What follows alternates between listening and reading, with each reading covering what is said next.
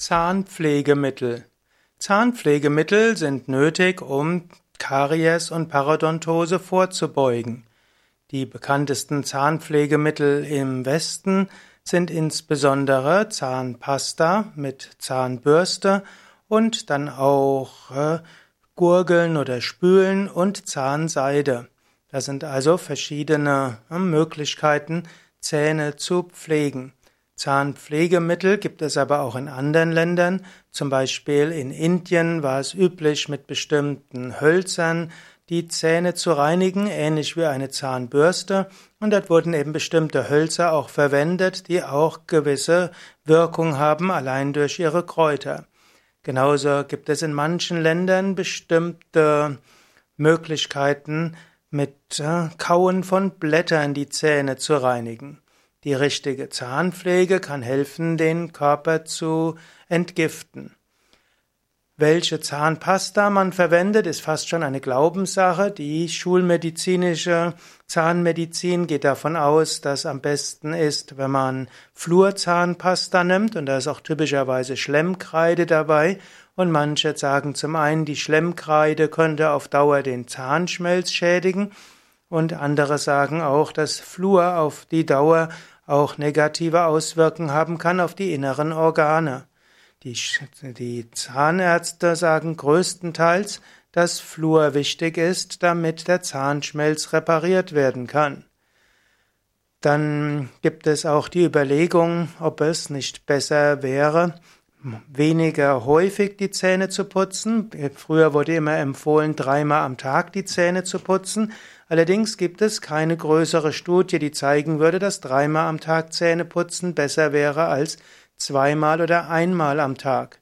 Eine Weile wurde dann auch gesagt, es wäre nicht so gut, Zähne zu putzen, nachdem man Süßes gegessen hat. Früher wurde gesagt, immer wenn man Süßes gegessen hat, soll man Zähne putzen.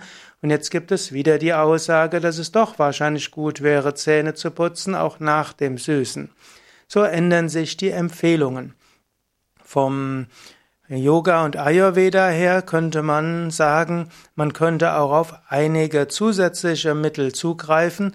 Zum Beispiel gehört die, das Ölziehen zur Zahnpflege dazu und auch das Reinigung der Zunge. Jetzt unabhängig davon, ob man jetzt mit welcher Zahnpasta man die Zähne putzt und welche Kräuter man dafür nimmt und ob man Flur nimmt oder nicht, ob das auf Salzbasis ist oder nicht, denn manche sagen auch, dass die Salzbasis noch einen stärkeren Abrieb bei dem Zahnschmelz hat als die Schlemmkreide. Das gilt es also zu überlegen. Aber zusätzliche Zahnpflegemittel aus Ayurveda-Sicht sind zum einen die äh, die Zung, das Zungenschaben. Dazu kannst du zum Beispiel einen Löffel nehmen und du nimmst den Löffel und gehst von hinten von der Zungenwurzel nach vorne und machst das drei bis acht Mal. Anschließend äh, spülst du den Mund vielleicht einfach mit Wasser oder auch mit äh, irgendeinem Kräutertee, wo eben auch Mittel dabei sind, oder du nimm, gibst irgendeinen Zusatz zum Spülen. Kamille kann man ja zum Beispiel nehmen oder anderes. Und es wird auch gesagt, dass 90 Prozent der Streptokokken auf einem Schlag entfernt werden mit der Zungenreinigung. Eine zweite Weise, die Zunge zu reinigen, statt mit einem Löffel, geht eben auch mit einem speziellen Zungenreiniger, den es zum Beispiel in den vielen Yoga-Zentren und Ayurveda-Zentren zu kaufen gibt. Das ist dann ein spezieller Zungenschaber. Wichtig ist, man macht es sanft und das dauert eigentlich nur ein paar Sekunden. Manche machen das auch mit der Zahnbürste, das ist zwar nicht ganz so wirkungsvoll wie mit einem Löffel, aber es funktioniert auch. Oder man kann es auch mit der elektrischen Zahnbürste machen. Auch damit kann man die Bakterien an der Zunge lösen und das führt auch zu einem intensiveren Geschmackserlebnis. Ölziehen. Ölziehen ist eine, eine schöne Weise, die auch im Ayurveda empfohlen wird. Das heißt, direkt nach dem Aufstehen auf nüchternen Magen nimmt man ein Esslöffel Sesamöl und spült den Mund dort einige Minuten lang, zum Beispiel zwei bis drei Minuten lang. Man saugt das Öl an, presst und drückt es nach vorne zu den Lippen und gurgelt und zieht nach oben und nach unten und nach allen Seiten.